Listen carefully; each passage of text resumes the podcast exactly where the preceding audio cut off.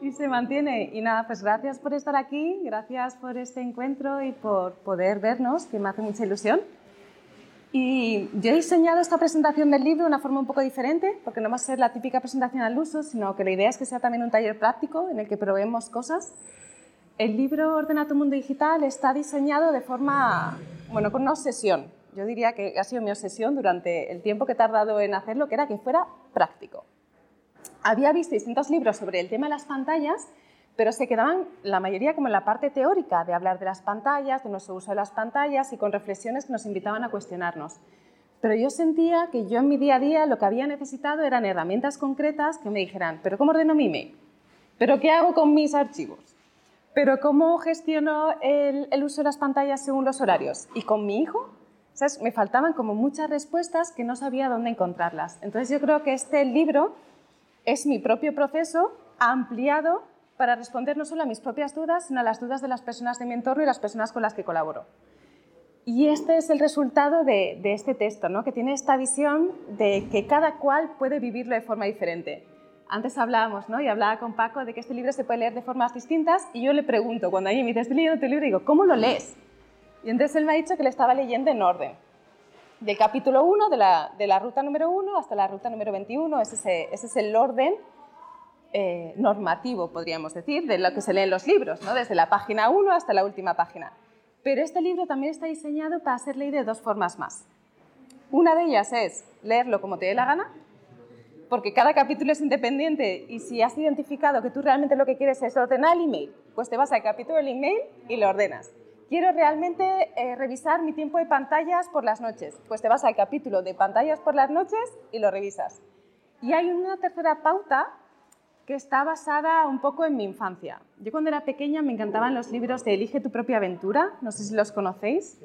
Eran unos libros de esos que al final te decía, ¿y ahora qué quieres que hagan los protagonistas? Si quiere que vaya la ruta, uno vaya, no, si quieres que pase la gruta, ves a la ruta no sé qué. No, si quieres que dé la vuelta y vaya por el puente, ves a la página no sé cuántos. Y entonces este libro también tiene esa parte, esa parte de que cada cual puede elegir y acompañan un personaje de ficción que se llama Laura, que va caminando en este proceso y va decidiendo, junto con la persona que lee, por dónde ir. Y esta es un poco como la propuesta del libro, que es un libro súper práctico, que es un libro muy enfocado a la acción y es un libro que, de esos que no te deja indiferente porque te invita a mirarte. Yo recuerdo, nosotros tenemos un, amigo que es, que es músico y ellos tienen canciones un poco rockeras, ¿no? así de, de, estilo más bien rockero. Y tienen una canción que se llama Silence Brings Life, que es el silencio que nos da la vida, que nos trae la vida. Y es una canción en la que eh, a lo largo de la canción hay espacios en blanco. Es como que hay música y de repente hay un piano de fondo que es como el protagonista principal, pero hay un momento en el que el piano se para y se generan unos segundos de silencio hasta que vuelve a sonar. Y en esos instantes es como que de repente dejas de ser una persona que escucha de forma pasiva y la canción te invita como a mirarte, como que de repente eres consciente de que estás escuchando y de que, ¡ah! ¿qué pasa? ¿no? Y, te cuestionas. Eh, la propuesta del texto es un poco esto, que también nos vayamos cuestionando, ¿no? que seamos conscientes que muchas veces el desorden en nuestras pantallas no es algo que sea tan visible, porque entendemos desorden como estas personas que tienen alguna adicción con las pantallas, que también las hay, que viven con las redes sociales todo el día, que se están todo el tiempo haciendo selfies, ¿no? Cuando pensamos en una persona que tiene un desorden de pantallas, nuestro imaginario nos lleva a ese extremo. Pero realmente este libro no está diseñado para alguien que tenga una patología o para alguien que necesite ayuda profesional, porque no está diseñado para ese perfil. En ese sentido, si alguien tiene algún tipo de conflicto que va más allá de los desórdenes habituales, sí que necesitará buscar ayuda profesional. Está diseñado para esas personas que tenemos aparentemente un uso consciente de las pantallas y que de repente vas descubriendo que quizás eso que creías un uso tan consciente, pues no lo es tanto. Que te lees ese artículo que dice, no es que los españoles de media están dos horas y media en redes sociales al día. Y tú dices, ah, yo no. Y parece que como yo no, yo, yo todo bien. Pero de repente te pones a mirar y empiezas a descubrir pequeños microdesórdenes que todas las personas tenemos, cada cual en un área, quienes trabajan quizás en la parte laboral, quiénes no en la parte social, quiénes más en un tipo de aplicaciones, quiénes en el almacenamiento de un montón de documentos digitales. Y el libro te invita también, como este, esta canción ¿no? que dejaba esos espacios, te invita también a través de preguntas y ejercicios a que tú te vuelvas protagonista y empieces a identificar cuáles son tus desórdenes a nivel digital. Porque para cada persona son completamente diferentes. Y esto al mismo tiempo nos da como una incertidumbre porque no te puedo dar unas pautas concretas para todo el mundo, pero al mismo tiempo te permite que tú crees tu propio plan de acción, que no tiene que ser igual al de otras personas. Porque muchas veces identificamos el desorden en las pantallas como un determinado volumen de uso, pero el volumen de uso no siempre está relacionado con el desorden. Que alguien use más o menos el teléfono no quiere decir que tenga un uso más o menos desordenado. Depende mucho de en qué estamos enfocando el tiempo que estamos usando el teléfono. Quien necesite el teléfono para trabajar, por supuesto que va a usarlo más. Y eso no quiere decir que por usarlo más sea un uso desordenado. Entonces nos lleva a cuestionarnos todos los aspectos en cuanto al uso, en cuanto a los espacios, en cuanto a revisión de los discos externos y esos lugares, las fotos digitales, todas esas cosas las que aparentemente no ocupan espacio y que tendemos a acumular, y también la parte más invisible, que es el que nos lleva muchas veces a evadirnos a través de las pantallas. Porque muchas veces hemos tenido un mal día o hay algo que se está moviendo a nivel interno y entonces vamos a ver una serie, que así no pienso, o voy a no sé qué, no sé cuánto. A veces de forma aparentemente lúdica y otras de forma eh, productiva. Porque yo me descubrí como la reina de revisar el email como forma de evasión. Y eso aparentemente es productivo en vez de escribir el libro, voy a revisar el email. voy a contestar correos. Y claro, en ese momento yo descubrí que eso para mí era un desorden. Entonces, cada cual va a ir descubriendo cuáles son sus focos de orden, que también los hay y hay que reconocerlos, y cuáles son sus focos de desorden. Y ir atendiendo los desórdenes para descubrir los aprendizajes que esconden. Porque detrás de cada desorden siempre hay un aprendizaje que nos está llegando todo el tiempo. Si yo me voy al email como forma de evasión del libro, eso me está diciendo que tengo un miedo de alguna forma a ese libro, o al proceso de escritura, o una desconfianza en que quizás nadie lo va a publicar, otra serie de aspectos que son más emocionales y que me llevan a ese uso evasivo a través de las pantallas.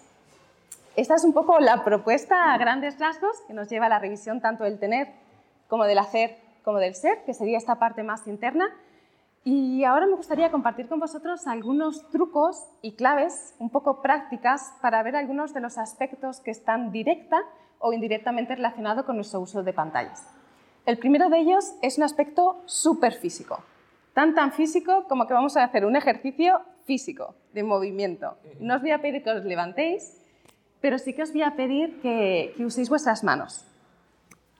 Uno de los aspectos que se están descubriendo es que las pantallas llevan bastante tiempo con nosotros en relación a la pantalla del televisor, ¿no? que entró en las casas y ahí se quedó, pero sí que es cierto que la pantalla como uso sostenido ha ido aumentando a lo largo del tiempo desde que tenemos dispositivos móviles. Antes la pantalla de televisión estaba en las familias en un lugar concreto y no estaban las personas todo el tiempo ahí. Ahora la pantalla viene contigo. Entonces esto ha hecho que aumente mucho más nuestro tiempo de foco y nuestra visión focalizada en una pantalla. Esto tiene consecuencias a distintos niveles y una de ellas es a nivel visual. Nuestros ojos se resienten si estamos mucho tiempo fijando nuestra atención en un objeto brillante, ya sea una pantalla o si estuviéramos mirando una lámpara o si cualquier tipo de objeto brillante, no porque sea específicamente una pantalla. Y algo que ocurre es que muchas veces, especialmente cuando estamos en estas situaciones, dejamos de parpadear entonces los ojos se van resecando y además como que no movemos nuestro foco. Está, como la pantalla está siempre a la misma distancia, ya sea un dispositivo o ya sea un ordenador, estamos mirando todo el tiempo con el mismo foco y no vemos cerca, lejos, derecha, izquierda, arriba y abajo, todo el rango de posibilidades que nos ofrecen nuestros ojos. Entonces lo que yo os propongo es que hagamos un ejercicio que después os podéis llevar en vuestro kit de recursos para usar cuando estéis bastante tiempo delante del ordenador.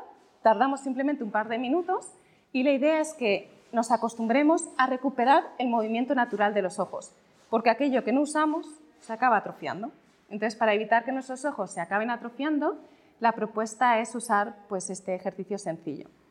Este ejercicio se, llama el, bueno, lo llaman el, infinito vago, pero es un, es, no, el 8 vago, porque es como una señal de infinito. Y lo que vamos a hacer es que con el dedo vamos a ir moviendo el dedo formando un infinito y el objetivo es seguir el dedo con nuestros ojos, sin correr mucho para que los ojos puedan ir despacio y la idea es no mover la cabeza, que sean los ojos los que sigan el símbolo del infinito sin que nuestra cabeza se mueva. Y mientras que hacemos esto, cuando ya más o menos tenemos el movimiento instalado, nos acordamos de parpadear. Y si no nos sale natural al principio, pues forzamos el parpadeo. Y vamos parpadeando de forma que nuestros ojos vayan estando pues húmedos, a gustito. Y recordamos también el ir respirando, no estar en tensión, no necesito tener la espalda muy recta ni el dedo muy... No, no, no, es un movimiento, no necesita ser un, un infinito perfecto, simplemente generar el movimiento que permite que mis ojos de forma natural sigan al dedo y puedan moverse arriba, abajo, izquierda, derecha y hacia los lados.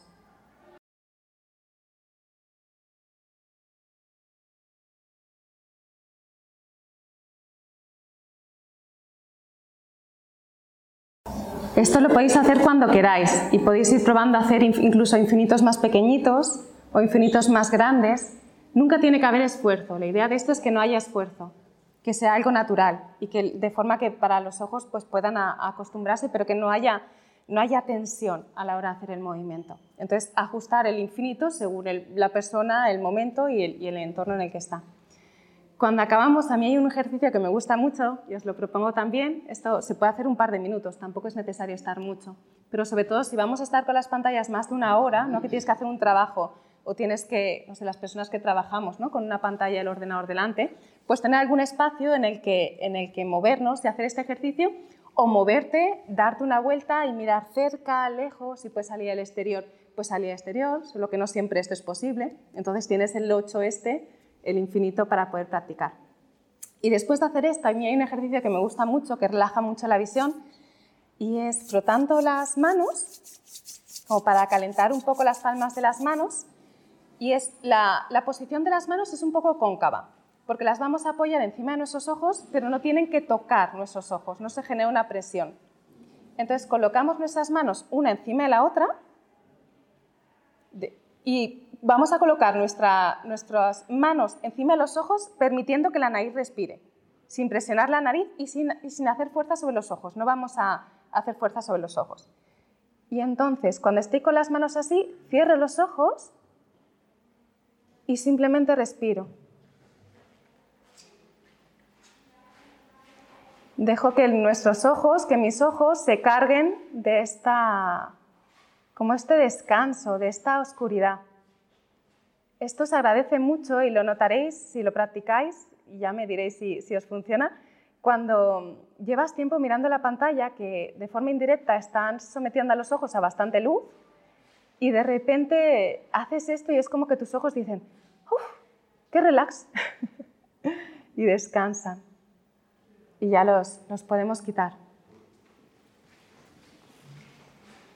Y entonces es como que de nuevo tus ojos son conscientes del grado de luz en el que estamos, que a veces se nos olvida, ¿verdad que parece que hay más luz en esta habitación?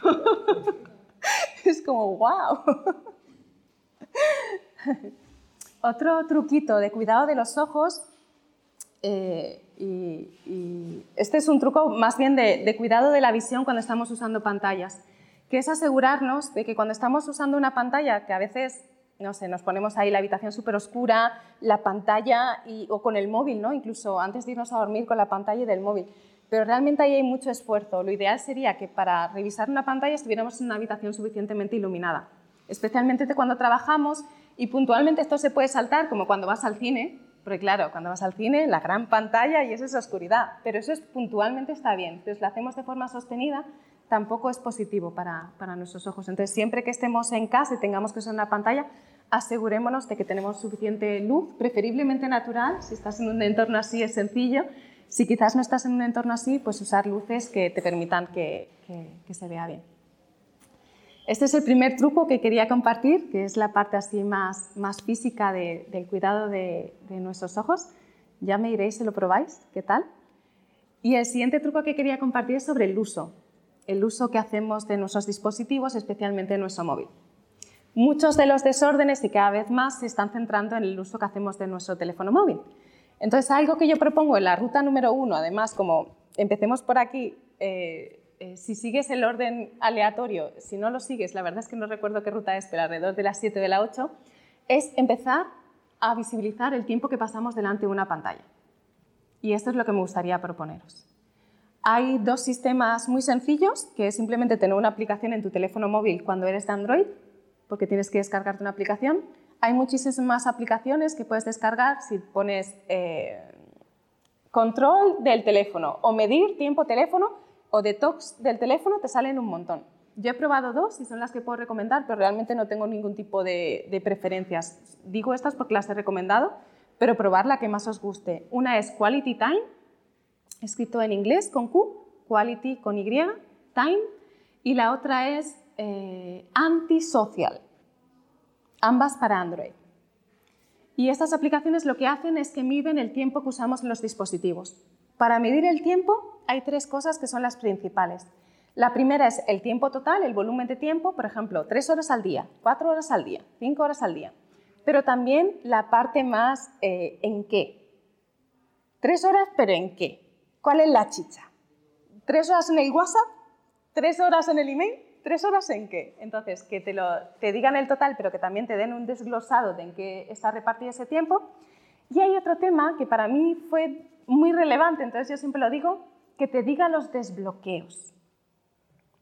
Porque cuando yo vi las veces que desbloqueaba el teléfono, yo pasé de, no, no, yo no tengo ningún problema con las pantallas. Además, yo acompaño procesos de orden. Yo no tengo ningún desorden. ¿Que no? no recuerdo el número que me salió, pero creo que me salió como 50 veces. Y decía, pero ¿cómo puede ser si duermo 8 horas? 50 veces que me paso el día mirando el teléfono. Entre voy a mirar la hora, voy a mirar el tiempo, voy a no sé qué, no sé cuánto. Hay muchos pequeños micro miradas que aparentan nada, pero que de repente es como, wow. Pero si me paso el día pegada al teléfono y ni siquiera era consciente, porque no soy de esas personas que pasan dos horas y media en redes sociales. ¿No? Que volvemos a lo de antes. Entonces, esto nos da mucha claridad. Y a cada cual le va a tocar donde, donde le tenga que tocar, ¿no? que es muy personal.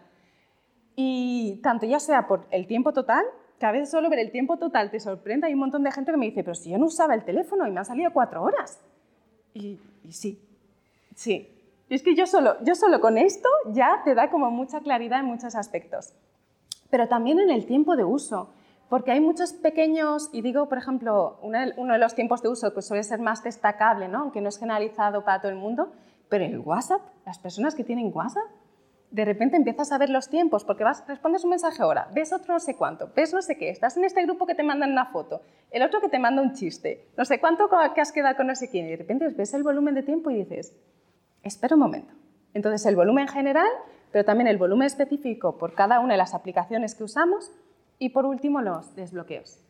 Estas son tanto para Android como para iPhone, solo que en iPhone no necesitáis descargar aplicación las personas que lo tengáis. Simplemente con ir a ajustes hay una parte que se llama tiempo de uso y ahí puedes especificar eh, eso, los, los, los, valores que quieres ver, aunque por regla general te da el informe que incluye estas tres cosas. Y este es como el segundo tip que yo creo que nos cuesta dos segundos hacerlo porque simplemente descargar la aplicación y activarla. Y yo creo que, no sé, es que solo con esto, si cualquier la persona que estéis aquí solo hacéis esto, yo ya me doy con, por satisfecha porque solo después al ver la información es que somos conscientes de dónde estamos. Yo creo que con los móviles pasa como con las mudanzas. Que cuando haces una mudanza, ¿cuál es el primer cuestionamiento que la gente tiene? ¿De dónde ha salido todo esto? Entonces, yo tenía dos cosas en casa. Llegué aquí con una caja y dos maletas. ¿Qué ha pasado en estos años? y con el móvil y con las pantallas nos pasa lo mismo. ¿De dónde ha salido esto? Pero si yo solo miro el móvil dos veces por la mañana y dos veces por la tarde, ¿cómo que he desbloqueado 50 veces? ¿En qué momento? pero sí que cada 15 minutos desbloqueando. es que es como... Y eso cada cual iréis viendo.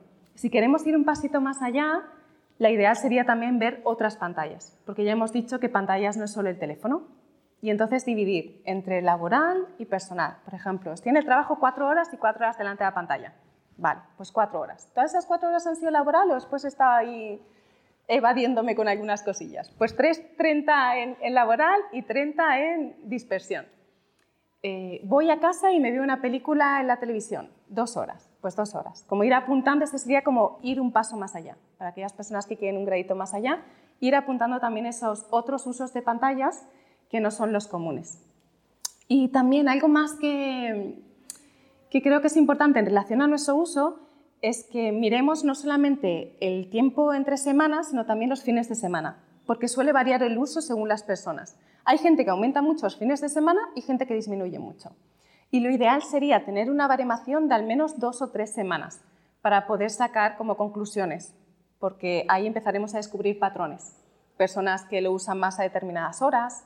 Ay, pues mira, casi todo mi tiempo evasivo con el móvil es por las noches, porque sé ahí cuando estoy medio cansada y en vez de a dormir me pongo a ver, yo qué sé, lo que, noticias que me va recomendando no sé qué, no sé cuánto o no. O quizás hay quien descubre, pues yo los fines de semana no uso para nada las pantallas y solo uso esto, como que tener la información, yo creo que esto pasa como con las cuentas ¿no? de los gastos familiares, los gastos que tenemos. A veces no somos conscientes de en qué gastamos hasta que nos ponemos a revisar nuestro control de ingresos y de gastos. Y de repente empezamos a ver estos pequeños gastos aquí y allá que dices, pero ¿cómo se ha acabado? Ah, pues 10 aquí, 5 allí, 2 allá, 3 allá. Entonces, esto nos da, nos da información que podemos usar. Y esta es un poco la segunda pauta. La primera pauta, la visión, cuidemos nuestros ojos si hagamos algún ejercicio. Y la segunda pauta sobre el uso, veamos en qué estamos invirtiendo nuestro tiempo con las pantallas y sobre todo cómo. Que veamos y aprendamos dónde están nuestros desórdenes para poder después identificar cómo atajar cada uno de estos desórdenes.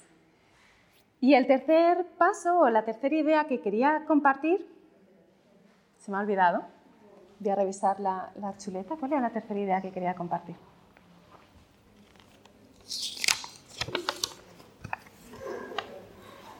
Ah, claro. El truco para dormir por la noche. Hay una cosa que me parece súper interesante, yo ahora estoy un poco obsesionada con esto. Y de hecho, después os pediré que me digáis si tenéis experiencia con esto. Porque se ha descubierto, hay unos, hay unos señores, son tres hombres que ganaron un premio Nobel porque descubrieron el concepto de los biorritmos. Los biorritmos es como las personas estamos sincronizadas con los ritmos de la naturaleza. Y aunque de forma artificial, a través de luces, de alguna forma nos hemos desconectado de los ritmos de la naturaleza naturales, como ya no necesitamos seguir el sol, se va el sol y podemos seguir con nuestra actividad normal porque tenemos luces artificiales, sí que es cierto que a nivel de organismo nuestro organismo sigue conectado con los biorritmos de la naturaleza, aunque aparentemente no sea real, porque artificialmente hemos creado un sistema que parece que está desconectado y que puede estar desconectado. Pero lo cierto es que seguimos siendo parte de la naturaleza y seguimos siendo personas conectadas a los ritmos naturales. Esto me parece fascinante porque una de las cosas que ocurre, y diréis, ¿y esto Lucía qué tiene que ver con las pantallas? Y es que una de las cosas que ocurre es que nuestro organismo sigue respondiendo de forma natural a las luces y a los tonos que teóricamente están en la naturaleza. El sol cuando sale tiene unas tonalidades y cuando se va tiene otras. Los atardeceres son mucho más cálidos, en cambio cuando el sol está en todo su esplendor, los colores son un poco más fríos. Un atardecer, las luces que tienen y los colores son unos tonos mucho más cálidos. ¿Qué ocurre? Que como hemos generado un sistema artificial que está de alguna forma eh, imitando al Sol y haciendo que sigamos estando como personas activas, aunque el Sol se haya ido, esto tiene unas consecuencias en nuestro organismo. Y el hecho de que estemos sometidos a pantallas y a elementos fluorescentes, especialmente que tengan una tonalidad muy fría, con una luz azul muy, muy potente, afecta a que después nos cueste mucho más dormir. De hecho, hicieron unos estudios que a mí esto me fascinó, porque cuando tú te imaginas esto, pues te imaginas, no sé, yo lo que me imaginaba es la gente que está con el móvil antes de irse a dormir. Pero es que no, hicieron estudios con personas que estaban con libros electrónicos. Estaban leyendo, que teóricamente es una actividad que relaja y una actividad que estimula. Pues personas que leían antes de irse a dormir con un libro electrónico que tenía luz propia, después tenían muchos más, hicieron dos grupos, unos que leían con un libro electrónico y otros que o no leían o, leían con un libro que no tuviera luz propia. Y hicieron después un análisis y simplemente ese era el único cambio entre estos dos grupos.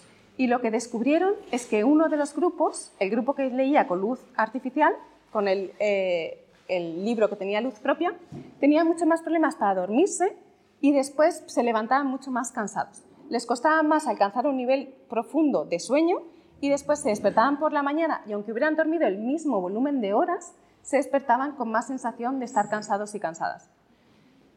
Pero si solo estaban leyendo, que teóricamente es una actividad relajante, ¿cómo nos afectará hacer otro tipo de actividades que son mucho más activadoras? ¿Y la propuesta cuál es? Ya os lo imagináis, ¿no?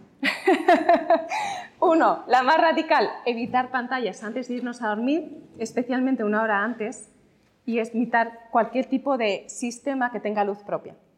Probar otras opciones de ocio, que muchas veces lo que tenemos antes de irnos a dormir es ocio, pues hablar con la pareja o tener espacios sin pantallas. Y cuando haya que tener espacios por pantallas, porque también apetece de vez en cuando por las noches, pues ves una película o hacer algo que tenga que ver con la pantalla, usar siempre que se pueda un bloqueador de la luz azul. Que esto se puede poner de forma automática ahora ya en muchas pantallas en general, tanto ordenador como de televisiones como del móvil, que es activar el modo nocturno. Hay algunos teléfonos que lo tienen y otros que no. En aquellos que no lo tengan se puede descargar una aplicación para ponerla. Y esto hace que de forma natural, bueno, de forma natural no, esto fuerza el hecho de que bajen esos tonos más azules y el móvil tiene un color que al principio parece rarísimo, porque lo he probado es como muy raro. es como que ha pasado, es como te han cambiado, como si le hubieran pasado, ¿sabes? El tono, el filtro este de las fotos, el filtro sepia.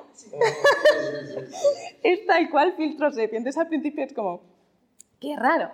Pero bueno, esto es solamente especialmente por las noches y cuando te acostumbras después ya lo normalizas. Y algo que estoy empezando a descubrir eh, es que eh, otra de las opciones que hay, porque hay personas que no pueden y que tienen una pantalla como que no podrían hacer eso, entonces hay unas opciones que son unas gafas que tienen un filtro que bloquea la luz azul. Entonces estas gafas hacen que tú veas un poco con el filtro este sepia, como que se ve todo sin, estas, sin esta luz azul en, las pantallas. Y algo que la gente está compartiendo, porque yo empecé como un poco a, a investigar sobre estas cosas, es que esto tiene consecuencias, no sé si es real, por favor esto investigarlo cada cual, pero la gente lo que está compartiendo es que le cuesta mucho menos desengancharse cuando tienen este filtro, como que ya no tienen esa necesidad de seguir viendo, ¿no? Sabes que a veces por las noches entramos como en un bucle de algo más y te vas liando y te ibas a acostar a las 10 y son las 11 y media y todavía no te has acostado. Pues cuando están estos filtros, algunas personas dicen que es más sencillo el desconectarse y otras personas también dicen que además de dormir mejor tienen menos dolores de cabeza. Esto no está comprobado, así como antes os he hablado de un estudio, esto no está comprobado, simplemente son cosas que hay personas que me van diciendo y os invito a probarlo y ver si tenéis resultados, porque la parte del sueño sí que está comprobada. Eso sí que está estudiado y eso, yo creo que solo con eso ya levantarte mejor por las mañanas, si alguien nos dijera un truco para levantarnos mejor por las mañanas y, y poder verlo tan sencillo, me parece fascinante y también es una forma de recuperar el ocio sin pantallas porque lo que nos está pasando es que estamos, no sé, ahora tenemos tantas posibilidades de ocio que aparentemente las puertas son infinitas y lo que ocurre es que se está homogenizando un montón, porque mucho del ocio que antes estaba vinculado a muchas actividades muy dispares, tanto deportivas como musicales, como artísticas, ahora de repente se está como homogenizando en pantallas. Y el resto de ocio sigue estando y tenemos posibilidades de compartir en, en, estos espacios. De hecho, una propuesta local que yo os lanzo para aquellos que queréis jugar es apagar el wifi algunas noches, o si no todas las noches, quien quiera jugar más, de, de desconectar el wifi y probar otras opciones. Porque esto también nos hace ser conscientes de que muchas veces el tener tan en mano el dispositivo hace que, que vayamos a por él casi de forma inconsciente es que yo tenía una amiga que me decía, es que Lucía, me he dado cuenta de que voy al baño con el móvil y cuando no lo llevo me siento mal. ¿Qué nos está pasando? Eh, ¿Cuándo íbamos? ¿En cuánto tiempo? Yo, yo no iba al baño con el móvil hace X años, no tanto. Es que en un, en un periodo relativamente corto de tiempo, nuestro tiempo de uso y nuestra dependencia a los teléfonos ha aumentado de una forma exponencial. Yo creo que todavía en muchos casos no somos conscientes de estos pequeños microdesórdenes. Entonces, de vez en cuando yo creo que apagar el wifi nos viene bien para ser consciente, porque lo vas a... Bueno, y los datos también. claro, porque hay datos ilimitados en algunos casos. y ser consciente. Yo recuerdo cuando escribí el primer libro, que era Es Esencia Minimalista, yo vivía en Italia, vivíamos en un, en un piso y no teníamos wifi. No, no había wifi, no teníamos wifi en casa, no, yo no sé, no era normal entonces y tampoco hace tanto, hace seis años creo. Y yo cuando iba, iba escribiendo y cuando tenía dudas me las apuntaba en un papel. Para después, cuando iba a la biblioteca, poder consultarlas. ¿Qué ocurría? Que de 10 cosas que había apuntado, cuando llega el momento de la consulta, había 5 que ya no eran necesarias consultar. Y otras 5 que sí que revisaba, pero esas 5 se han caído. Ahora muchas de nuestras consultas son incluso superfluas, que si le dejáramos un tiempo, ni las necesitaríamos consultar. Esto también pasa con las compras, ¿no? Que si en vez de comprar en el momento te esperas 48 horas para hacer la compra, hay muchas compras que no haríamos. Entonces, quitémonos de vez en cuando los datos, quitémonos de vez en cuando el wifi, para que veamos también estos instintos que tenemos, estas tendencias de alguna forma inconscientes y que seamos conscientes también de, de eso. Y un pasito más allá, es salgamos de vez en cuando sin teléfono vamos a, comprar, vamos a, no sé, a, salgamos sin teléfono de vez en cuando. Creo que hemos llegado a un punto también de, la esclavitud de la conectividad, ¿no? Como que parece que antes había solo teléfonos fijos y no pasaba nada, quedabas con alguien, pues esperabas que no aparece. y nos organizábamos, no era tal, qué decir, eh, nos organizábamos. Ahora parece que que, ay, que me ha leído y no me ha contestado, que, uff, hemos generado una esclavitud de la conectividad, que siempre tengamos que estar ahí y siempre que tengamos que estar revisando, ¿no? desbloqueando para ver si hay alguna novedad. Estas son propuestas un poco como juegos, ¿no? Para cuestionarnos, no tanto de cara a una, una crítica social, que para nada va por ahí, sino a un autocuestionamiento de desde dónde estoy tomando yo mis decisiones. No es el mirar quién está cuatro horas jugando a juegos en la red, sino yo, ¿dónde está mi desorden? ¿Cuál es mi, mi, pauta? Probablemente no estoy cuatro horas jugando a juegos en la red, pero sí que tengo otras facetas a las que atender y que me pueden enseñar mucho de mis desórdenes. Porque una de las mayores ventajas de este proceso es que enseguida se notan los beneficios. Enseguida. Porque cuando te das cuenta de que te evades con el email en vez de escribir el libro y te pillas, vuelves al libro y el libro sale. Porque cuando te das cuenta que te evades a través de lo que sea, porque cada, persona es diferente, vuelves a aquello que realmente es importante. Vuelves a la persona que tienes al lado, vuelves a las, prioridades reales. Esto no quiere decir, la, idea de esta propuesta no es demonizar las pantallas, que para nada, que sí que tienen un potencial de conexión. Madre mía, yo creo que esto no la enseña el coronavirus. Benditas pantallas que nos han permitido estar en contacto con nuestros seres queridos. Benditas pantallas cuando el uso es consciente y al mismo tiempo es la maldición cuando el uso es inconsciente. Cuando identificamos ese uso inconsciente y de alguna forma lo liberamos, ese tiempo y esa energía que recuperamos la podemos invertir en aquello que sí que sea importante, en esos proyectos que algún día verán la luz y que se esconden ahí en el cajón de del fondo y que es el momento. ¿Por qué? Porque de repente tenemos tiempo, porque quizás pasamos de tres horas al día en, el móvil o, en, pantallas a, dos y media o a dos, o lo que sea, es que realmente el tiempo no, no es tan importante. No me gustaría como dejaros dos y media bien, tres mal, para nada, no es la propuesta. pero sí ese recuperar, ese, no sé, aunque sean 15 minutos al día.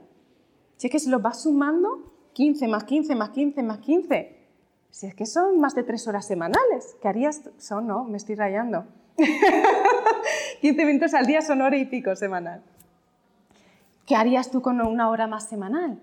¿O con dos? ¿O incluso al mes? Es recuperar. La idea de esto es recuperar. No ordenamos para pasarnos la vida ordenando. Ordenamos para recuperar nuestro tiempo, nuestra energía e invertirlo en aquello que es importante. Y aquello que es importante varía según la persona y el momento. Jugar con los peques, o el, salir a pasear o lo que sea. Porque escribir para cada persona sea diferente. Y la idea de esto es que nos cuestionemos para que recuperemos, ordenemos para que recuperemos e invirtamos de forma consciente en aquello que muchas veces nos saca de nuestra zona de confort, porque lo confieso, es más sencillo revisar el email que escribir un libro. ¿Seguro? Sí, es más, es más cómodo, nos saca de nuestra zona de confort, pero al mismo tiempo es lo que da nuestras mayores satisfacciones personales. Si cada cual piensa en sus satisfacciones personales del año anterior, ¿de qué te sientes satisfecho o satisfecha? Probablemente son cosas que a todos nos han sacado de nuestra zona de confort. Es que ahí están nuestros logros y nuestras, nuestras conexiones de alguna forma con, con la vida. Y la última, la última idea, que no estaba apuntada, pero de alguna forma es, es, es la idea que está de base en esta propuesta, es, no sé, yo, yo creo que cada vez más soy una persona que prioriza la parte de, de la conexión espiritual con Dios, la vida, el universo, como cada cual, el amor, como cada cual, como lo quiera llamar, y creo que, que no está detrás de una pantalla. Y que de alguna forma ser consciente de nuestro uso de pantalla nos devuelve a la esencia de lo que realmente somos y un poco a nuestra misión de, y esta es una creencia personal que por supuesto podéis compartir o no, pero yo creo que a nuestra misión de lo que hemos venido a hacer o a vivir en, o a experimentar o a aprender en, esta experiencia de la Tierra y, apagando las pantallas se queda ese silencio que a veces es incómodo, pero que siempre es revelador y que si nos mantenemos un poquito en él, nos da muchas respuestas que en el fondo necesitamos sobre quiénes somos, para qué estamos aquí. Y nos permite tener claridad no solamente sobre quizás aspectos mundanos, sino también aspectos más divinos.